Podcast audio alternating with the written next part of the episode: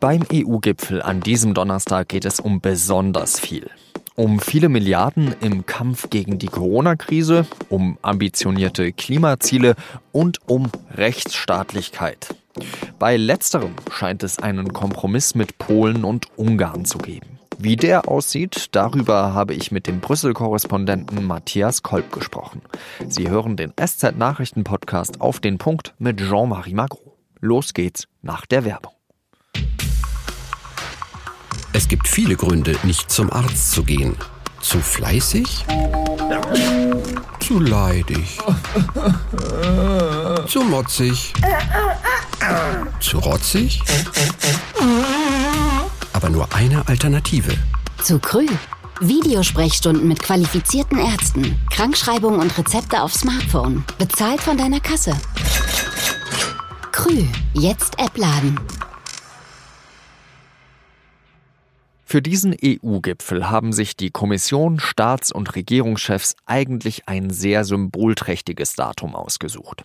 Das Pariser Klimaabkommen feiert Geburtstag. Es wird fünf Jahre alt.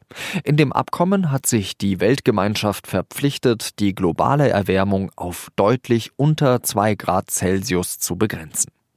Und beim Klima scheinen sich die Mitgliedstaaten einigermaßen einig zu sein. Es wird wohl beschlossen werden, dass bis 2030 die Emissionen um 55 Prozent gesenkt werden sollen.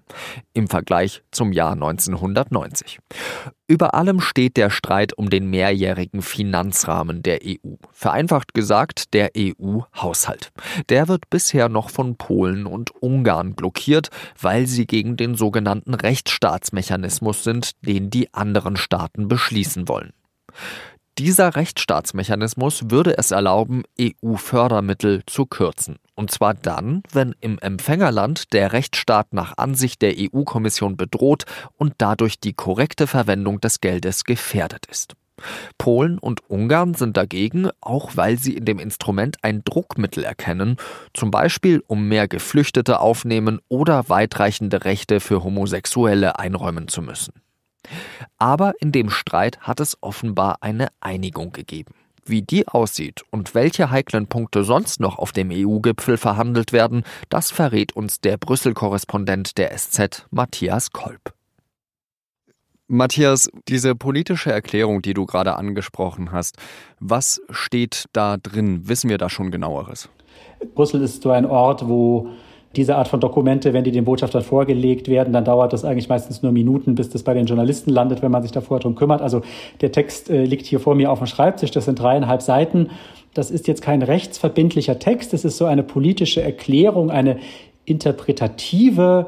Da wird eben genau festgehalten, dass es eine strenge Bindung an das Budget geben soll, dass also nur dann eingeschritten werden soll, wenn Mängel bei der Rechtsstaatlichkeit äh, dazu führen, dass die EU-Fördermittel ähm, nicht gut eingesetzt werden, dann sollen die eben gekürzt oder ganz gestoppt werden. Das ist die große Neuerung und der große Fortschritt. Was wirklich substanziell eine Änderung ist und wo hier einige gerade im Europaparlament schon Bauchweh haben, ist ein Passus, wo drin steht, dass der Mechanismus erst dann angewendet werden soll, wenn der Europäische Gerichtshof darüber ein Urteil oder eine Analyse abgegeben hat.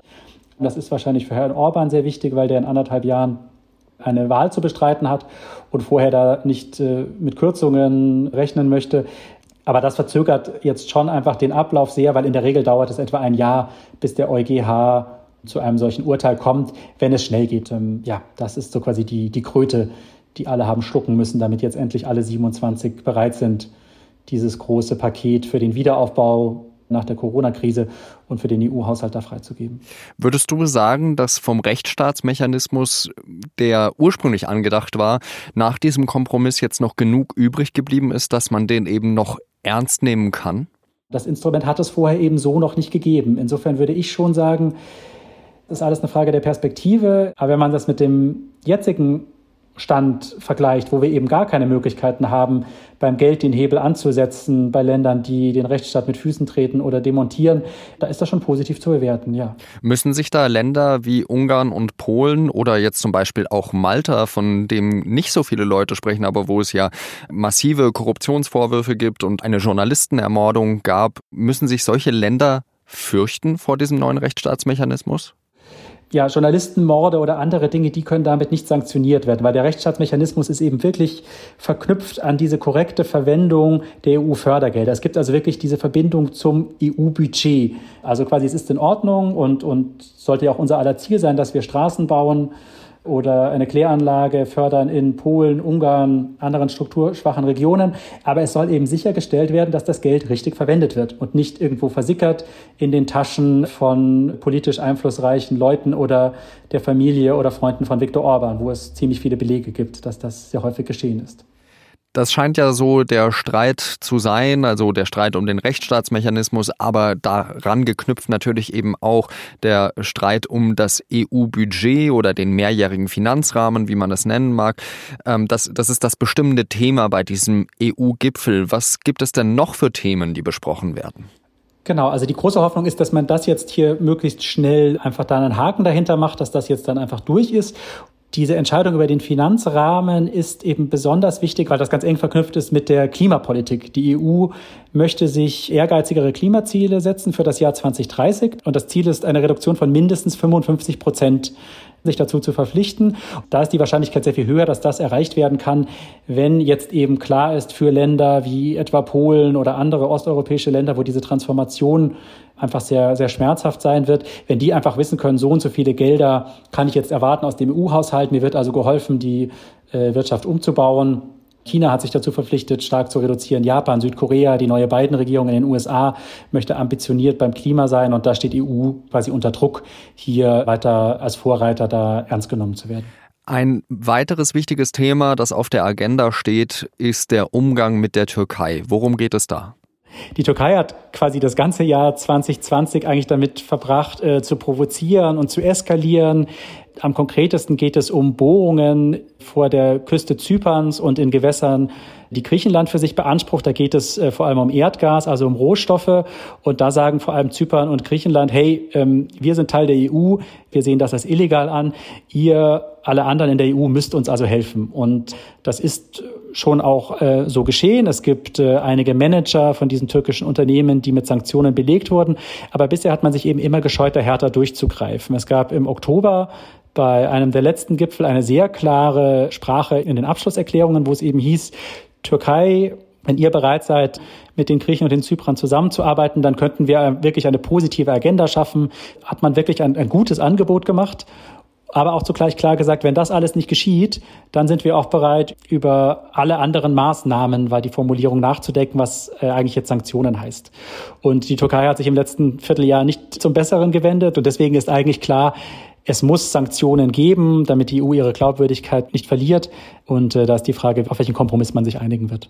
Ein Staatschef, der sich da besonders mit Erdogan angelegt hat, das ist ja ähm, der französische Präsident Emmanuel Macron. In Frankreich, äh, nehme ich das so wahr, ist man so ein bisschen enttäuscht darüber, dass die Deutschen so nachsichtig seien mit Erdogan und der Türkei. Kommt das eben auch so rüber bei euch in Brüssel? wenn ich in der letzten Zeit mit EU-Diplomaten gesprochen habe, da habe ich schon öfter gehört, so quasi, ja, okay, bei den Sanktionen Klar, die Griechen und die Zyprer sind besonders hart, weil es die besonders betrifft, aber bei allen anderen Staaten, da hieß es immer, okay, Frankreich drängt am stärksten und Deutschland äh, steht am meisten auf der Bremse. Das ist aber immer schon so gewesen, dass gerade Deutschland schon auch wegen der großen türkischstämmigen Community hier im Land, es gibt ja die großen Handelsbeziehungen zwischen Deutschland und der Türkei, da eigentlich schon immer darauf geachtet hat, dass man weiter im Dialog bleibt, dass man die Türkei äh, die türkische Regierung nicht zu sehr vor den Kopf stoßt. Also ich würde erwarten, dass einige zusätzliche Manager äh, auf dieser Sanktionsliste landen, dass angedroht wird, dass man sich andere Bereiche anschaut, den Energiesektor etwa oder den Bankensektor, also dass da vorbereitet wird, um im Ernstfall Sanktionen gegen diese Branchen zu verhängen. Aber äh, die, die harschen Forderungen, die da aus Paris oder aus Athen und Nicosia kommen, die, die werden einfach nicht durchgesetzt werden, weil man braucht Einstimmigkeit für diese Art von, von Entschluss. Und äh, dazu ist Deutschland nicht bereit, aber auch andere Staaten, also Italien, Spanien, Malta, äh, sind jetzt auch schon die, die sagen, ja, wir müssen ein Zeichen setzen, aber halt nicht äh, auf Eskalation gehen.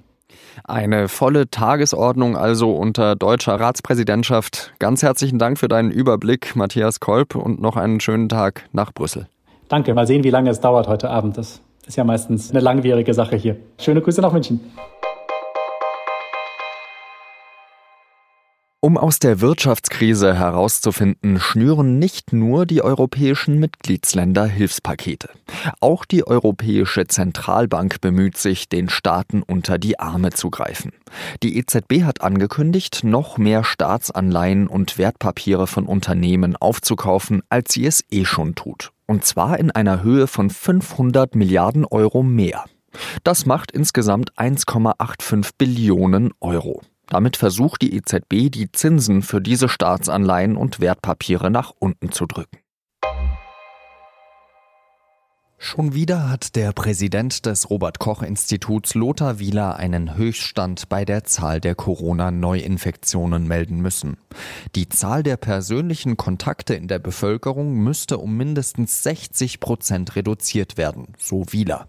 Ansonsten brauche es bald einen harten Lockdown. Wenn die Menschen nicht von alleine diese 60 Prozent Reduktion schaffen, dann, ähm, dann muss man sicher andere Maßnahmen sich überlegen, ja. Wenn es nicht gelingt, dann sehe ich keine andere Möglichkeit. Seit einiger Zeit klagen Bauernverbände, dass die Preise für viele Produkte zu gering seien. Einige Landwirte seien deswegen in ihrer Existenz gefährdet. Die Supermarktkette Lidl hat darauf reagiert. Und zwar hat Lidl angekündigt, die Preise für Schweinefleisch zu erhöhen. Der Einkaufspreis für zehn Artikel aus dem Schweinefleischsortiment soll um einen Euro pro Kilogramm angehoben werden. Auch Aldi will am Freitag mit der Protestbewegung Gespräche führen.